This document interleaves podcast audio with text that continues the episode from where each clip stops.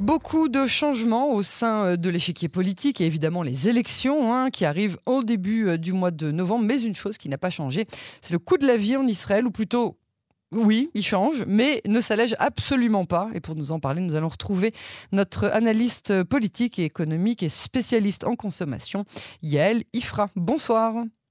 Bonsoir Yael. Merci d'avoir accepté euh, notre invitation euh, sur euh, Canal français. Alors on avait veille d'une nouvelle vague hein, d'augmentation des prix, l'électricité, l'essence encore, sans parler maintenant de la Banque centrale qui annonce aujourd'hui qu'elle a relevé son taux à 1,5% et demi pour tenter de stabiliser l'inflation. Oui, bah évidemment, comme toutes les banques centrales du monde, une fois de plus, la Banque d'Israël y va très très fort puisqu'elle donne déjà un troisième tour de vis en quelques mois pour essayer euh, de stopper euh, l'inflation, qui pourtant n'est pas si élevée en Israël, hein, puisqu'on va être, on pense, pour l'année 2022 euh, à peu près à 4,5%. C'est pas énorme hein, quand des pays comme les États-Unis sont déjà à plus de 9%.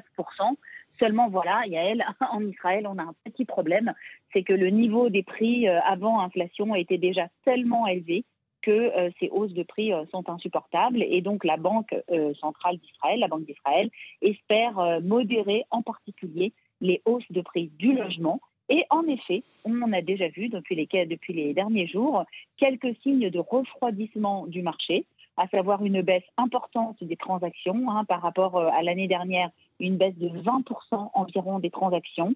un certain nombre d'études ont été réalisées sur les acheteurs potentiels et euh, une grande partie explique que s'ils repoussent leurs achats d'appartements, c'est en raison euh, des prix. Et en particulier, euh, cette nouvelle hausse de taux va encore renchérir les remboursements de prêts immobiliers. Donc on peut espérer que les acheteurs se faisant plus rares, les prix vont un petit peu baisser et que le marché va commencer à amorcer une légère hein, décrue. Hein. On ne va pas du tout penser à une baisse de prix. Mais en tout cas, voilà, donc tous les signes d'une bah, euh, on peut dire, hein, d'une récession ou du moins euh, d'une baisse de cette croissance insolente d'Israël sont en train euh, de s'accumuler à l'horizon. Et ça, c'est sans parler de, de, la hausse du prix de l'électricité, de l'essence Ça devient insupportable oui, ça, ça, ça, devient extrêmement problématique à elle. on se retrouve face à des, un niveau de dépenses contraintes qui devient euh, tout simplement intenable pour certains ménages. Euh, on ne va pas rappeler pour la énième fois hein, euh, le niveau et l'état des infrastructures de transport en commun en Israël, donc qui sont extrêmement insuffisantes, évidemment, que ce soit à l'intérieur des villes ou que ce soit en particulier entre les villes et entre les, euh, les entre les kibbutz, enfin, quels que soient les endroits dont on, veut, dont on se veut se déplacer en Israël, il n'y a pas suffisamment de transports en commun, pas avec la bonne fréquence. Les cartes de bus, euh, des trajets, des, des, des, arrêts de bus ne sont revus que tous les 20 ans. Il y a des quartiers entiers qui ont été construits qui ne sont pas desservis du tout. Hein. donc on attend euh, des gens tout simplement qu'ils aient une, deux, voire trois voitures, histoire de pouvoir se balader et encombrer encore un petit peu plus les routes. Et donc euh, sous les différents ministres des Transports qui ont bénéficié d'énormes budgets sur les 15 dernières années, tout ce qu'on a fait en Israël, c'est construire des routes, mettre plus de 300 000 nouvelles voitures tous les ans euh, sur ces routes, hein, donc une vache à lait pour le gouvernement, hein, c'est pas la peine d'en parler. Bah c'est 40 milliards de, recettes, de shekels de recettes fiscales tous les ans. Et donc évidemment, alors ça, euh, quand l'essence augmente, eh bien ce sont ces ménages-là qui sont évidemment le plus pénalisés, d'autant plus qu'on est dans un pays chaud qu'on est obligé de rouler avec la clim, hein, donc ça c'est quelque chose auquel on ne pense pas forcément, mais ça dépense encore beaucoup plus d'essence, que l'on n'a absolument pas adopté en Israël quelques comportements vertueux que ce soit pour encourager les véhicules électriques ou pour encourager les véhicules un peu plus écologiques. Au contraire. Évidemment que non, tout à fait Yael, au contraire. Donc ça c'est une chose. Quant à l'électricité, eh bien on a un monopole, hein, donc la, société euh, de l'électricité, euh, qui euh, se repose encore en 2022 en Israël pour 20% de la production d'électricité sur du charbon. Hein. Donc alors il y a encore quelques pays d'Europe hein, qui font du charbon, euh, la Tchéquie, euh, la Slovaquie, la Pologne, hein, ce genre de pays mais en général, ça n'existe plus en Europe de l'Ouest. Donc non seulement c'est ultra polluant, mais en plus le charbon a augmenté de 200% et c'est à nous de payer. Donc c'est complètement fou. Israël n'a pas fait sa révolution. On n'est toujours pas entièrement passé au gaz naturel parce que tout prend du retard à cause, bah, on connaît très bien, hein, de ces sociétés comme la société d'électricité qui fonctionne pas forcément très bien. Et donc ce sont une fois de plus les Israéliens qui payent l'addition. Et franchement, Yael, il faut arrêter de dire toute la journée que ce sont des facteurs extérieurs, parce que oui, il y a la guerre en Ukraine qui fait augmenter le pétrole, oui, ça a fait augmenter également le prix du charbon, oui, il y a l'inflation mondiale, mais en Israël, on est parti d'un État délabré des infrastructures. On est parti de réformes qui n'ont jamais été faites parce que en Israël, ben, vous comprenez, la croissance, ça va durer toujours. Euh, les enjeux climatiques, ça n'existe pas. Hein. C'est un peu comme le nuage de Tchernobyl à l'époque de la France. Hein. Il est passé, euh, les enjeux climatiques passent au-dessus du pays. Eh bien, évidemment que non. Et donc, on voit bien qu'à chaque fois qu'il y a un problème, ça, ça, coûte très très cher. Et surtout, celui qui paye, c'est le citoyen et la citoyenne israélien.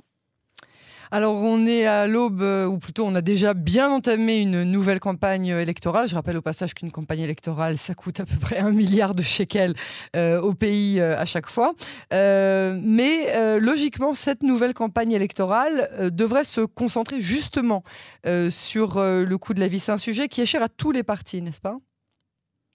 Oui, on, dit, le dit en rigolant, hein, Yael, hein, parce que chaque campagne qui démarre, eh bien, elle commence par des affirmations très résolues du type cette fois-ci, on va parler d'économie. Cette fois-ci, on va parler du coût de la vie. Alors oui, euh, donc euh, bah, cette fois-ci, donc au lieu que ce soit euh, l'opposition qui en parle, bah, c'est Benjamin Netanyahou qui se balade dans les supermarchés en disant oh là là, c'est cher ma bonne dame, et puis qui annonce qu'il va faire baisser tous les prix. Bon bah évidemment, c'est le rôle de l'opposition, mais on a bien compris que le gouvernement est totalement impuissant. S'il pouvait faire quoi que ce soit, on l'aurait déjà vu non pas que le gouvernement, euh, le ministre des Finances, euh, Lieberman, n'ait pas tenté quand même hein, de prendre un certain nombre de mesures, mais on n'en voit pas du tout l'effet. Et puis, euh, pour la plus grande partie, elles ne sont pas vraiment appliquées. Hein, c'est toujours le même problème.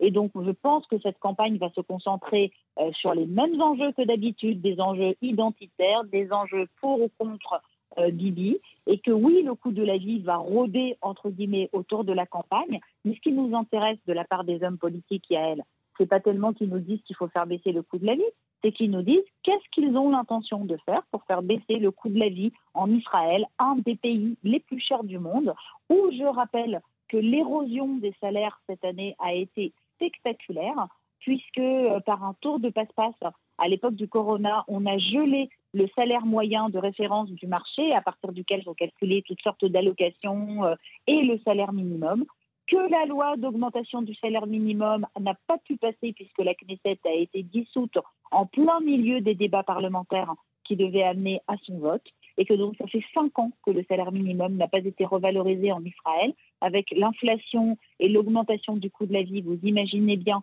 que les classes moyennes voient leur pouvoir de d'achat s'éroder. Et donc, que vont proposer les hommes, de, les hommes politiques pour, euh, pour lutter contre tout cela Je n'en sais rien. Moi, ce que je peux vous dire, c'est que je pense qu'une fois de plus, il va y avoir beaucoup de formules très creuses et pas beaucoup de mesures. Et très franchement, je comprends le désespoir de certains Israéliens. Je comprends ceux qui disent qu'il faut un mouvement, qu'il faut que ça explose. Sauf que, eh ben, écoutez, le, le système est très très bien verrouillé. Ça va être très compliqué pour obtenir des changements. Il faut vraiment un changement de leadership ou un changement de conscience. La manifestation de samedi soir euh, contre le coût du logement a rassemblé à peine quelques centaines de personnes. On voit de plus en plus de reportages où on nous montre des Israéliens qui choisissent tout simplement d'aller vivre à l'étranger. Donc ce qui est sûr, c'est qu'il faut que quelque chose se passe. Quoi et comment, pour l'instant, on ne sait pas très bien. Yael Ifra, merci beaucoup euh, pour euh, cet, éclairage, mais à très bientôt sur les ondes de Canon français. Merci Yael et bonne soirée.